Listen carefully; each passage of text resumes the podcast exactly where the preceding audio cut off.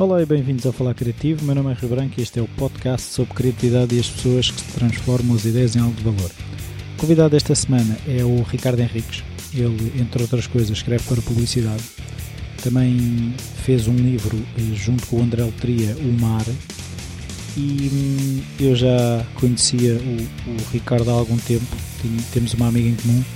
E foi só quando vi uma reportagem, uma pequena notícia na visão sobre o Ricardo e os seus cadernos de viagem que percebi que eh, só conhecia o, o, Ricardo, mas que o conhecia mal porque não fazia a mesma ideia do que é que ele, que é que ele fazia.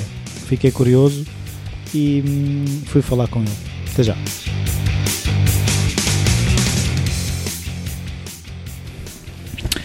Olá Ricardo, obrigado por esta oportunidade. Olá Rui.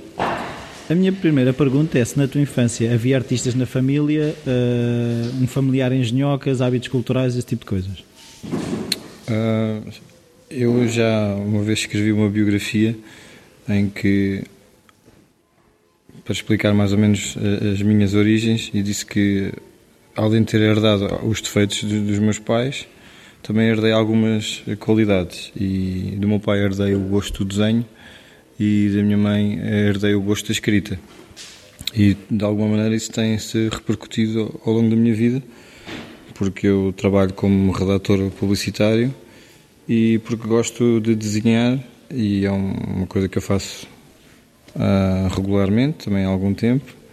E desde 1999 que faço diários gráficos. Foi na altura em que eu tive a viver um ano em Praga naquele senhor que está ali atrás de ti também esteve. E, e então, como tive um ano fora, muita coisa a acontecer, criei esse hábito de ter os diários gráficos, umas vezes mais escritos, umas vezes mais desenhados, mas sempre com alguma componente, quer dizer, minimamente artística. Pelo menos quem vê de fora, eu, eu para mim era mais um, um auxiliar de memória do que propriamente algo com, com grandes pretensões. Mas, mas sim, eh, portanto, o meu pai é desenhador, tinha um ateliê de publicidade e de, eh, na altura não se dizia designer, ele era gráfico, dizia que era gráfico, fazia ilustração, fazia várias coisas. E a minha mãe vinha de uma família muito ligada à, à, à escrita. O meu avô, Manuel Paiva Boel, era filólogo e um estudioso da, da língua, da linguística. E, eu acho que isso, de alguma maneira, passa nos genes e na, educação. E pronto, olha, ah, em 2012 lancei um livro com o André Letria, com as ilustrações dele e com, com os meus textos. É sobre o mar, chama-se Mar, curiosamente.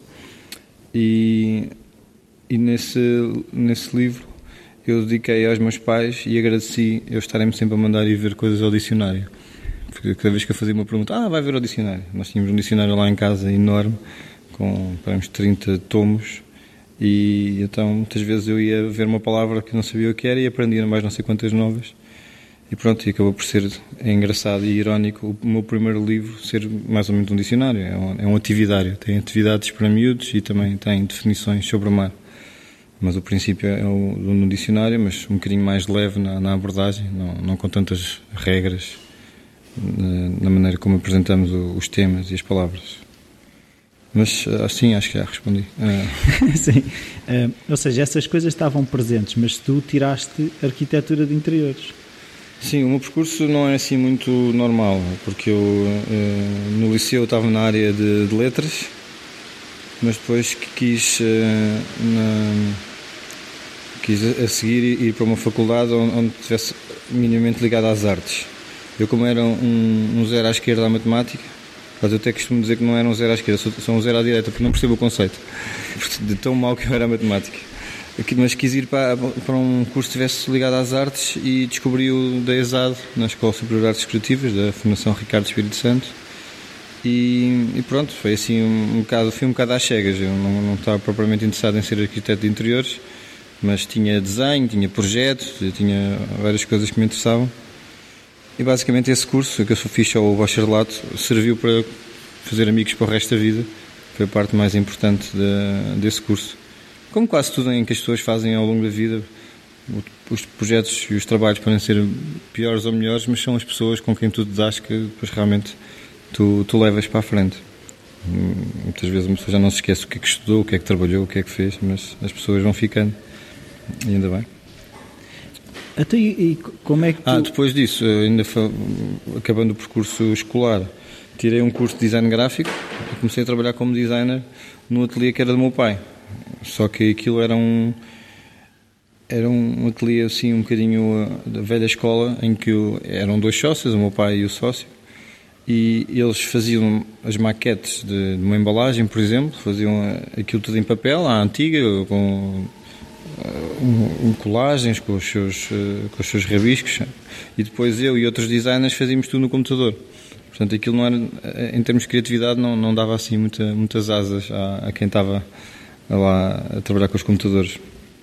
E portanto aquilo não, não era assim. Foi uma boa escola, andei a montar stands de rabo ar, alcatifas, a recortar em vinil, colar letrinhas minúsculas, a carregar painéis. Foi, foi tipo uma espécie de uma mini tropa, já que eu não fui à tropa. Mas, mas pronto, aquilo não, não estava a ser propriamente um projeto que eu tivesse muito interessado, e depois aquilo também tinha algumas dívidas. E tipo, só se o meu pai dizia, não, tu vem para cá e vais herdar o negócio. E o meu pai dizia ao contrário, não, vai-te embora, safa-te. tipo, salva-te, não é? e pronto, eu, eu salvei-me de alguma maneira e fui fazer outras coisas. Estive, trabalhei na Expo, Expo 98, uh, como voluntário, mas era um voluntário pago, estava ligado à parte dos espetáculos. Pronto, foi, também foi uma, uma tarimba engraçada. Depois tive um ano na República Checa, onde estive a fazer várias coisas, inclusive a ilustração para uma revista de turismo checa. Portanto, era pago para viajar, o que foi uma coisa muito chata. Ninguém gosta. Não? É? Acredito. E depois, quando voltei, eh, estava assim um bocadinho na dúvida o que é que ia fazer e concorri a um estágio numa agência de publicidade como copy. Aí já do outro lado da, da escrita. E desde então que tenho estado mais ligado à escrita, e a parte do, do, do desenho e do design é só mesmo para, nas horas vagas para, para me entreter, já não é, já não é ganha-pão. Então, e como é que tu vês uma vaga de copy e tu pensas, no meu processo eu não tive propriamente formação de copy, como é que Sim. te aventuraste a, a, sequer apresentar a candidatura, não é? Olha, melhor do, do, que eu para explicar isso é um, grande copy que, que chama-se Neil French, um homem que já ganhou tudo na, na, vida em termos de prémios publicitários, já fez um pouco, um, um pouco de tudo na publicidade. Eu acho que para se fazer um bom criativo, seja diretor de arte ou, ou o, copy, uh, tem que ter alguma vida. E é precisamente isso que ele diz. Uh, uma pessoa tem que ter experiências de vida. E ele foi pornógrafo, foi toureiro, foi um monte de coisas, até decidir começar a escrever. Porque tu, para convencer, as pessoas de alguma coisa, tens que saber alguma coisa da vida, não é? Senão estás só a, a papaguear, é assim que se diz, Sim. papaguear uh, o, que, o que outros fizeram, estás só a falar de experiências em, em segunda mão e convém teres algumas experiências em primeira mão se queres convencer alguém, seja do que for. E foi isso que o Neil French fez e é isso que ele aconselha a qualquer copy ou, ou jovem criativo. Pá, vive, vive alguma coisa antes de... Absorve. Depois vive e absorve e, e eu acho que é, também não, é nada novo isto que eu vou dizer, mas uh, se tu queres ser um bom músico, se calhar não tens só estudar música, tens que também que ir para o meio da natureza, ouvir outras coisas. Se queres ser um bom arquiteto, não, não podes estudar só arquitetura, tens de influenciar com outras artes e, e com outras vivências. E, e, se isto é verdade para, para, estas artes, também há de ser verdade para a publicidade, que não é uma arte, mas que precisa de, de se inspirar em muitas outras coisas. Eu acho que é uma tristeza aquela malta que trabalha em publicidade e, e antes de ter uma ideia vai folhear revistas de publicidade ok, tu podes folhear para, para pelo menos saberes aquilo que não vais fazer. Mas quando o pessoal está a folhear para ir buscar a inspiração na própria publicidade, eu acho que é um, é um erro e aquilo fica um ciclo vicioso que normalmente não saem coisas muito, muito interessantes daí. Então como é que tu fazes o teu processo? De, ou seja, quando aparece-te um briefing qualquer de, de, um texto que tens de escrever ou outra coisa? O meu processo é, é trabalhar com... Eu trabalho sozinho e, e é pensar nas coisas, simplesmente. Uh, ou, mas é sempre bom debateres com alguém e eu acho que qualquer bom processo, normalmente em publicidade, começa a conduzir muitos disparates, o chamado shitstorm ou brainstorm, ou seja o que for. É preciso ler ali um, abanar um bocadinho as coisas, atirar coisas para o, para o meio da, da sala, para o meio da mesa e depois aquelas que forem boas ah, não ardem, não é? Vão-se vão -se aguentando. E depois há aquela regra básica de uma boa ideia tu explicas numa frase e, e às vezes é, é, aí que tu percebes. Quando achas que a ideia é genial, mas depois demoras tipo meia hora a explicá-la, então se calhar, se calhar afinal não é ideia assim tão boa, porque se demoras a explicar a um diretor criativo ou a um cliente, como é que depois uh, explicas ao cliente final, não é?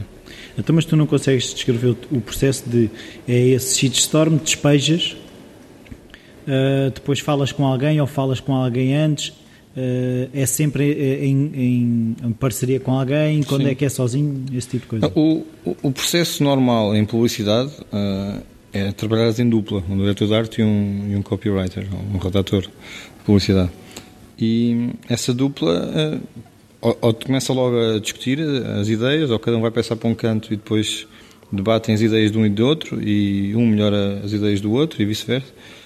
Ou, ou então se trabalhas. Eu, eu há cerca de 4 anos que trabalho como freelancer, portanto nem sempre trabalho em dupla, porque encomendam-me coisas muito específicas, fazer um guião para um filme, pensar num, num anúncio de, de rádio ou, ou de imprensa.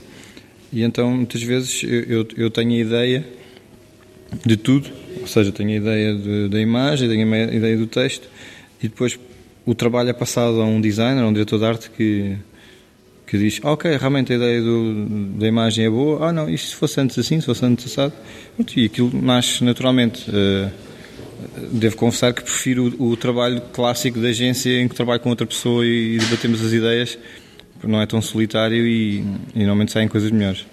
Mas enquanto freelancer as pessoas contratam-me só como, como copy, então muitas vezes não, não tenho a oportunidade de debater com, com outro criativo. As coisas vão já um bocadinho já a chave na mão para, para a agência com quem eu colaboro ou, ou para o outro criativo, o designer.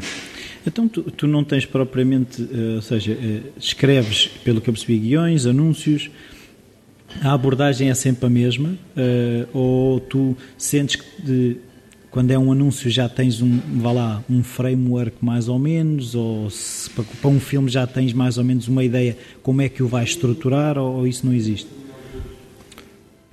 Quer dizer, quando tu recebes um, um briefing, esse briefing, eh, se for um bom briefing, eh, explica-te já muitas coisas. Uh, Claro que tens sempre que investigar alguma coisa, tens que perceber como é que, como é, que é, qual é o tom de voz da, da marca, uh, o que é que se pode falar, o que é que não se pode falar, tal como um designer sabe que, olha, é para a Vodafone, vou ter que usar vermelho. Tu também tens que saber que a marca fala de uma maneira informal, pronto, isso é coisas que são, que são básicas. Depois, cada anúncio específico, uh, também esse briefing vai ter que explicar o que é que se quer, como é que se quer, uh, e, e dá-te ali umas balizas e às vezes, quanto mais apertadas as balizas, se calhar mais interessante é, é depois o, o, resultado final. Porque tens que subverter um bocadinho a, a regra, não é? Olha, falando outra vez do New French, o New French uh, mostra um anúncio que é um anúncio de, de contenção, em que aquilo, acho que foi em, em, em Singapura, uh, ele estava a trabalhar numa agência em Singapura e tinha que fazer um, um anúncio a um, a um tónico capilar mas não podia mostrar a embalagem, não podia dizer que era um tónico capilar, uh, não podia fazer promessas, não podia mostrar uma careca de um homem, não podia mostrar o cabelo a crescer. Isto era um anúncio de imprensa. E então o que é que ele fez? Mostrou uma imagem de um ovo com cabelo e pôs o nome da marca. Pronto. Este exercício de contenção fez com que fosse um anúncio premiado e e que passou claramente a mensagem. Se calhar, se eu, se eu não tivesse tanta contenção, caria na tentação de fazer uma brincadeira com um careca ou outra coisa qualquer, mas como foi tão limitado. Pois é, que a minha primeira reação quando tu estavas a descrever isso, assim. Como é, é impossível, é exato. e, e tu já te aconteceram situações dessas? Que a contenção de facto fez com que Uh, acho que infelizmente não tenho nenhuma história que eu tenha resolvido de forma genial, uh, assim que eu me lembro. Uh, acho que não. Mas como é que lidas com essa contenção quando ela te aparece? Uh, primeiro queixas-te, não é? Procuras... Reclamas. Porra, pá, porque é que não, não sei o quê, então está, é dava o mesmo jeito mostrar aqui um careca, ou, ou dava o mesmo jeito.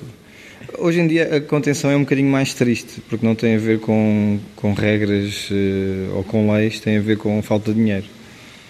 Mas eu acho que mesmo em, em, tempos de crise e de falta de dinheiro, é, é, essa contenção é boa. Uh, eu não, não quero estar aqui a queixar, mas uh, devia ter, deviam ter existido mais oportunidades para as marcas, desde que esta crise começou, de com pouco dinheiro fazerem coisas uh, mais arriscadas. Mas não, mas as marcas não têm arriscado assim especialmente. Não vejo assim nada que. Olha, estes gajos uh, não tinham dinheiro, mas fizeram aqui um, uns autocolantes que puseram nas costas dos, dos, deputados que teve X impacto. Não sei, isto. Se calhar nenhuma marca vai pôr autocolantes nas costas de um deputado, mas, mas, mas porquê? Porque não tem tomates. Até podia ser uma marca. De fatos. De fatos, ou, ou de uma distribuição de vegetais, não sei. Ou tapões para os ouvidos, que às vezes parece que estão lá, mas não estão a ouvir. Hum, e então, tu no teu processo desenhas ou começas logo a escrever? Uh, quase tipo um diagrama, uma vez que Sim. tu tens essa ferramenta? Eu, eu esboço muito, eu rabisco muito. Uh, Pensas até, até já trabalhei com vários diretores de arte em que era eu que, que fazia depois a maquete e, e rabiscava e muitas vezes para apresentar a ideia aos, aos diretores de arte, aos accounts, aos, aos, aos diretores de arte, não, aos diretores criativos, era com, com bonecos meus. Porque eu, eu preciso muito de rabiscar, que aquela ligação da cabeça à mão é, é muito imediata. Uh, não gosto muito de estar só com o computador aberto a escrever ideias soltas, prefiro rabiscar.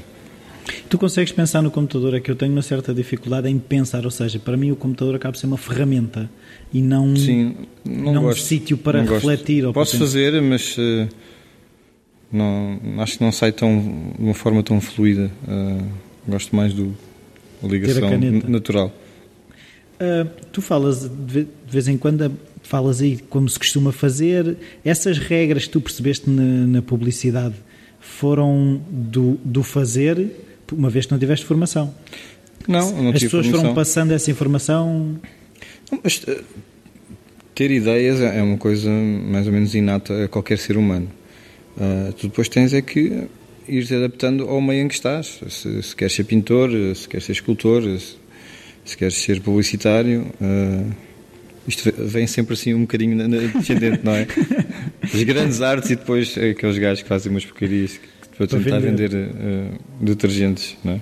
E tónicos capilares. Não, mas pronto, não deixa de ser criatividade e, e há regras, não é? Há regras, mas eu acho que devem ser muito poucas, não é?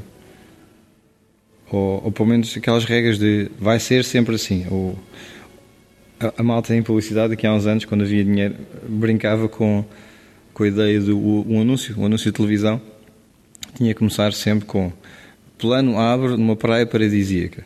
Que era para a malta depois ir filmar alguns numa praia realmente paradisíaca. Isso, é, mas são, isso é uma regra de brincadeira.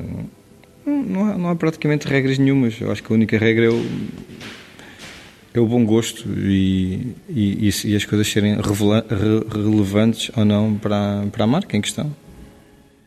Mas, ou seja, eh, pelo que eu estou a perceber, a publicidade também tem que ser, tem que haver aí um, um bocadinho de largarmos o nosso ego e pormos a marca à frente, não é? Tipo, sim, sim.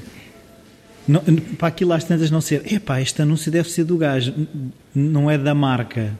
Sim, eu acho que isso é estúpido. Aquelas pessoas que querem ter um, uma imagem de marca enquanto publicitário, enquanto agência de publicidade, é um bocado estúpido porque tu, tu és contratado precisamente por seres um camaleão, por tanto conseguires fazer um anúncio a uma bebida gaseificada como a um banco. Uh, Agora, se, se só trabalhas uh, com azul, ah, não, desculpa, não, eu sou, eu sou muito criativo e desenvolvi aqui a minha linguagem, eu só trabalho com azul. Não, não posso fazer campanha para isso. Isso é um bocado ridículo, eu acho que não, não faz sentido. Tu podes ser um, um Picasso e ter o teu período azul e, e, e, o período azul pode durar o resto da tua vida. Mas um publicitário é, é ridículo. Fazer, agora só faço anúncios com pessoas com bigode. Porquê? Quer dizer, não, não faz sentido. Tu podes fazer esse, esse processo de, criativo, mas é, é, um bocado ridículo. Acaba por ser pouco criativo. Sim, ou então é, é um, é um, um tal daqueles processos de contenção. Agora vou ter que ter sempre uma ideia para nos meus anúncios aparecer um gajo de bigode. Pronto, pode ser cómico do ponto de vista do público, mas sim, do, o, o, dono da marca se calhar não, não, não vai gostar. Não, é? Sim, mas eu acho que não está a cumprir um bocado da função que teria, que era transmitir da melhor maneira possível a marca e não o, de quem fez. Mas na publicidade acho que não acontece tanto, mas no design acontece mais. Há muitos designers, designers gráficos, designers que têm uma imagem de marca e depois são os clientes que vão ter com eles, olha, eu quero isto. Mas isto também é, é um pau de dois bicos, porque normalmente as pessoas gostam de se ir recriando, não querem estar sempre a fazer a mesma coisa. O, o Frank Gehry queixa-se que estão-lhe sempre a pedir para fazer o Gangnam outra vez. Ele não quer sempre fazer o mesmo museu, não quer sempre, estar sempre a ter a mesma abordagem e, e a repetir a mesma obra. Se calhar uns que querem. E... Mas pronto, isto é engraçado porque há, período, há modas em tudo. Há, há uma altura em que toda a gente usa a helvética, depois a helvética passa de moda e está tudo a usar, sei lá, Uh, Garamond, Garamond, VIG Round nos Frisons of the Nice. Pois agora toda a gente usa coisas a escorrer tinta. Pronto, há, há modas e, e, há, e há gajos que se calhar ficam um bocado reféns das modas que os próprios criam e depois estão sempre a repetir aquilo. Tens medo disso? Ficar refém de alguma coisa que tu faças? Eu não tenho. Eu, eu, como tenho este lado de camaleão, acho que não tenho esse risco de ficar refém de, de ter uma imagem de marca. Não tenho imagem de marca. Mas, mas é consciente isso de não querer ter? Não, não é consciente. Eu faço coisas tão diferentes uh, que não, não, chega a conseguir ter um. Como é que os ingleses dizem? Um body of work. Não tenho um body of work assim que, que sustente e diz, olha, olha, olha, aquele período, Ricardo. aquele período em que ele fez aquilo. Não, por acaso, às vezes as pessoas dizem, olha, vi um anúncio, pá, achei mesmo que era teu. Eu, ah, sério, engraçado. E se calhar tenho uma, uma certa linguagem, uma maneira de brincar com as palavras que se pode passar de uma marca para outra ou de um trabalho para outro, mas uh, não é consciente. Se calhar, se eu trabalhar várias marcas que, que não se levam muito a sério, marcas que são informais no, no, no, seu trato, se calhar isso acontece, porque eu, sou, eu naturalmente sou informal na maneira de falar e na, e na maneira de lidar com, com as ideias e, e aí, aí, é mais fácil, mas um dia lido com uma marca mais séria, outra mais ou menos séria, depois outra, portanto a linguagem vai se adaptar de uma maneira ou de outra. E como freelancer isso torna-se mais fácil, ou seja, não ter eh, essa, como é que dizer, essa quase linguagem que normalmente se poderá estar associada à agência? Não, eu acho que as agências não têm uma linguagem específica. Podem, podem estar a seguir uma determinada tendência, porque o, os diretores criativos estão para ali mais virados, mas, mas não acho que haja propriamente um, uma linguagem muito fechada das agências. As pessoas também fartam-se é? e não querem repetir eh, fórmulas.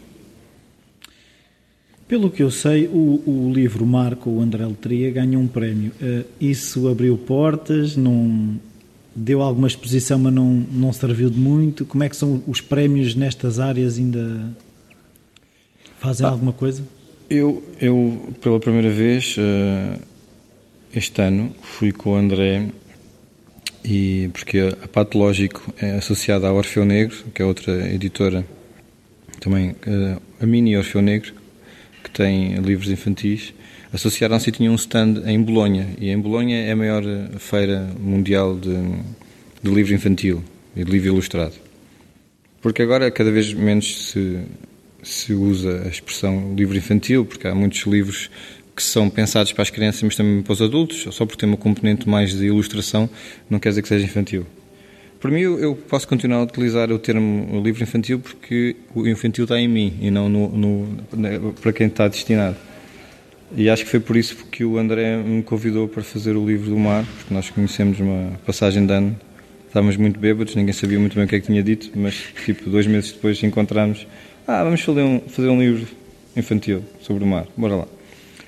Mas então foi interessante ir a Bolonha porque ganhou lá o prémio, o prémio foi mesmo ganho em Bolonha, uma, uma menção, uh, menção honrosa, e, e isso dá logo um, uma grande atenção ao livro lá. Então houve montes de, de editores de outros países interessados em comprar os direitos. Só que do interessado ao comprar uh, vai uma, grande distância e, e o livro vai estar distribuído no mercado brasileiro e já está traduzido em italiano, mas isso foram uh, conversas e, e negócios foram feitos ainda antes do prémio. Eu, eu, fiquei muito contente porque entraram lá no stand uns japoneses que queriam adaptar o livro, a, a editar o livro no Japão e como sou o povo do mundo come mais peixe per capita, nós somos o número 2 e com uma relação que eles têm com o mar é, seria muito interessante ver um, o meu Sim. primeiro livro em japonês e por todas as razões e mais alguma mas ainda não aconteceu. Portanto, estou à espera, ansioso que haja um mar em japonês. Um mar em japonês. E como é que foi o processo, eh, ou seja, depois da bebedeira veio a bonança, não é? Exato. Eh, como é que foi o processo de fazer o livro? Foi um processo, eu nunca tinha feito um, um livro. Uh, foi um processo, foi, foi muito interessante porque o, o André é uma pessoa que tem mil e um livros, tem uma grande cultura geral, uh, interessa-se por um monte de coisas. Portanto, ele já tinha algumas ideias que, de coisas que queria fazer e tinha pensado para, para o livro. Uh, o que aconteceu é que foi com entusiasmo imenso e o livro era para ter pá, 32 páginas e acabou com 56. Portanto, eu fui escrevendo, fui escrevendo, fui escrevendo e ele, como é o ilustrador, designer e editor, ele teve que fazer esta ginástica toda, a ginástica de, de, espaço, de layout e editorial, monetária toda. Eu fui fazendo esta ginástica toda, mas no final saiu um livro que é, é, é, claramente dos dois, porque nós discutimos muito as palavras que entravam, as palavras que saíam. Quando uma pessoa faz uma, uma lista, tivemos que reduzir aqui a uma lista de palavras que interessam sobre o mar. Uh, tem que se discutir muito e, e esse, essa parte foi muito discutida. Portanto, foi um processo de muita luta, mas no bom sentido, e, e pronto, e saiu. E quanto tempo é que demorou desde, desde a ideia eu, eu acho que desde que nós nos conhecemos até o livro saiu foi, foi, foram uns, uns proféticos nove meses. nós não sabíamos, mas acho que demorou para aí nove meses.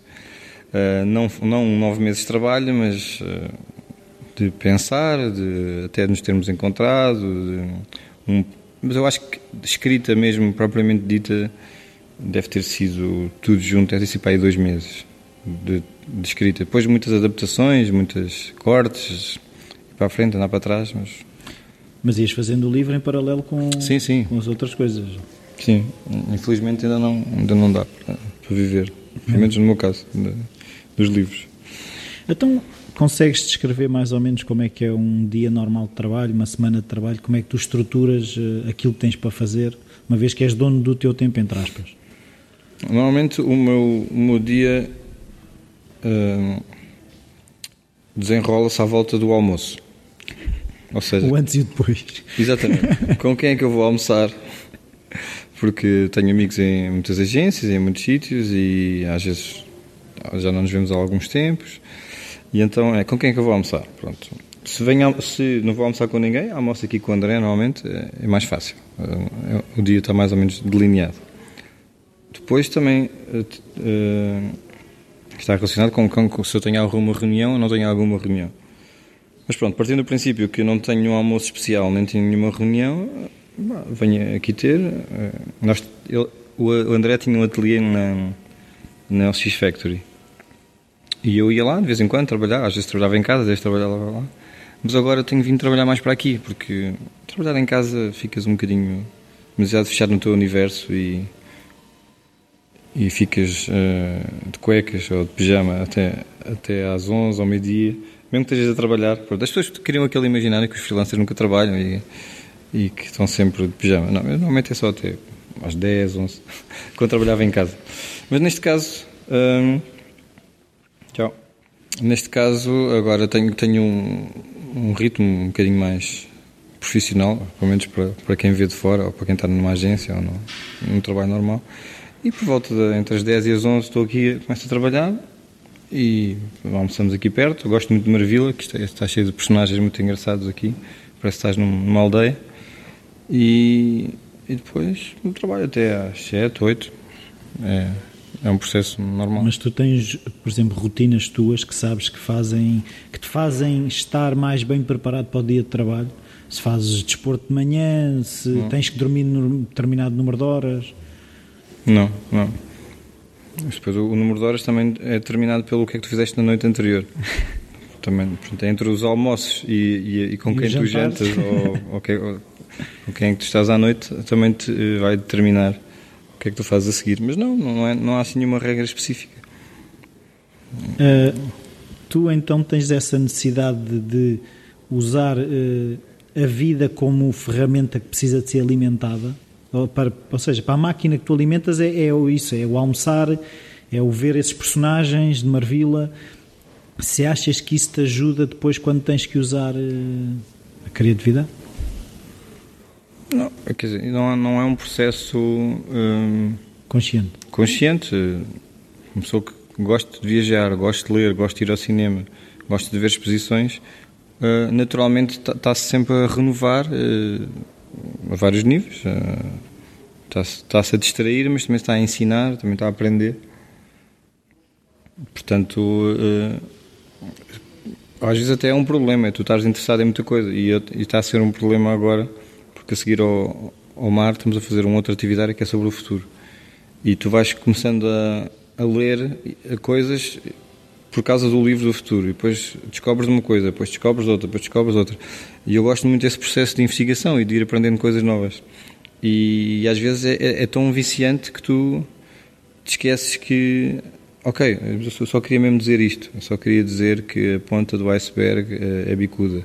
Mas, já estou a falar sobre toda a profundidade do iceberg e estou a contar as histórias todas dos icebergs e estou a falar do Titanic. Vá, já- não, não pode ser, vá. E agora não, temos falado muito desta metáfora que é, estamos num processo em que o livro tem que estar pronto rapidamente e então eu tenho que sacudir o texto em, para, para saltar Então, fora é aquilo que não interessa. Portanto, em termos de, de inspiração, a inspiração é, é- a própria pesquisa é a inspiração e tu depois fazes as, as ligações na tua cabeça com aquilo que já viste e viveste. Mas tu nunca sentes de alguma forma que, que tenhas que, ou seja, que tenhas procurar, o, que tenhas procurar os filmes, eh, do género, eu deveria estar a ler sobre, eu devia estar a... Sim, isso naturalmente sim, mas eh, as coisas acabam por ir ter contigo de uma forma ou de outra. E eu, eu, eu acredito, e é uma coisa que é falada no livro, na serendipidade. E eu acho que há estes os acasos felizes que acontecem. Eu tenho tido sorte ao longo da vida, porque eu acho que tenho tido alguma serendipidade com, com pessoas, com, com leituras, com filmes e com projetos em que eu estou envolvido. Portanto, acabo por, por abraçar o acaso e, e- mas claro que às vezes tenho que ler sobre um determinado assunto e, mas faz parte E é o prazo que faz com que tu eh, pares a tal pesquisa, porque eu também às vezes dou por mim Sim. um bocado nisso, é que aquilo começas a desenrolar e depois há um livro que refere o outro e tu já estás, eu tenho que ir buscar também aquele livro e é aquilo às tantas é uma espiral que tu não, quase não controlas. Sim, Eh, como há, é há uma frase qualquer que, diz precisamente isso acho que é do Leonardo Bernstein ele diz para se fazer qualquer coisa é preciso um- uma ideia, um plano e, e um prazo que te obriga a terminá-lo É o prazo que te faz isso. sim, acho que sim Sentes que não- se não houvesse o prazo aquilo. Eu acho que Ou- isso ou é, acabavas por te Eu acho que nisso, nisso acho que sou profundamente português, que é se o prazo está muito distante, eu, eu vou com demasiada calma. E, se o prazo está mais próximo, então eu vou ter que me apressar e, e para, para o cumprir. Mas nunca experimentaste fazer de outra maneira, tipo atacar logo. Ahm, não. Tem funcionado, não é? Sim, tem funcionado. Às vezes quando o prazo é muito apertado e tu, de onde eu trabalho hoje, tu, pronto, aí não há, não há método eh, de- alternativo. É, é um, dois, três, vamos fazer. O, o teu afastar são as viagens, o afastar do, do trabalho, ou quando vais em viagens escreves e mandas textos pela internet, essas coisas, tens esses processos ou não? Sim, tem- acontecido precisamente porque eu vou deixando as coisas arrastarem-se um bocadinho e às vezes queria viajar sem o computador, mas depois tenho que levar o computador para deixar algumas pontas soltas, para fechar essas pontas soltas. Mas, hum, mas eu até prefiro fazer viagens menos ligadas ao trabalho e, e estar mesmo desligado. Eu hum, vi no, no artigo da Visão a tua paixão pelos cadernos. tu tens todos os cadernos guardados, uh, sabes mais ou menos os temas, uh, aquilo tem uma organização. Sim, a maior parte dos cadernos estão associados a uma viagem, portanto eu, eu lembro-me, aquele foi de uma viagem a Nova Iorque, aquele foi de uma viagem à Índia, aquele foi de uma viagem a Marrocos, portanto é, é fácil. Uh, mas estão, estão um bocado dispersos lá por casa. Não. Mas são por viagens, tu, aqui, não, quando não estás a viajar, não, não tens o hábito? Sim, depende. Às vezes tenho uns cadernos cá, uh, em Portugal, uh, ao qual eu, eu, me dedico um bocadinho mais, que são cadernos que eu ando com eles no dia a dia e que, pronto, têm alguma preocupação na, naquilo que eu lá ponho. São ideias soltas algumas relacionadas com o trabalho. E depois tem alguns de trabalho puro e duro, que estão todos rebuscados, que não têm nenhum interesse estético, nem nenhuma dedicação especial. Às vezes até estão de cabeça para baixo, ou tudo trocado. Portanto, tenho um bocado de dois tipos de cadernos, aqui uns muito de, de esboço, de procura da ideia, e outros mais objeto que eu, pronto, que eu uh, ando com eles e que e que às vezes tenho um, um certo tipo de projeto. Houve uma altura que tinha um caderno que fazia desenhos das pessoas no metro, por exemplo, ou um caderno em que eu faço mais colagens. Isso pode andar comigo em Lisboa, não necessariamente só em viagens.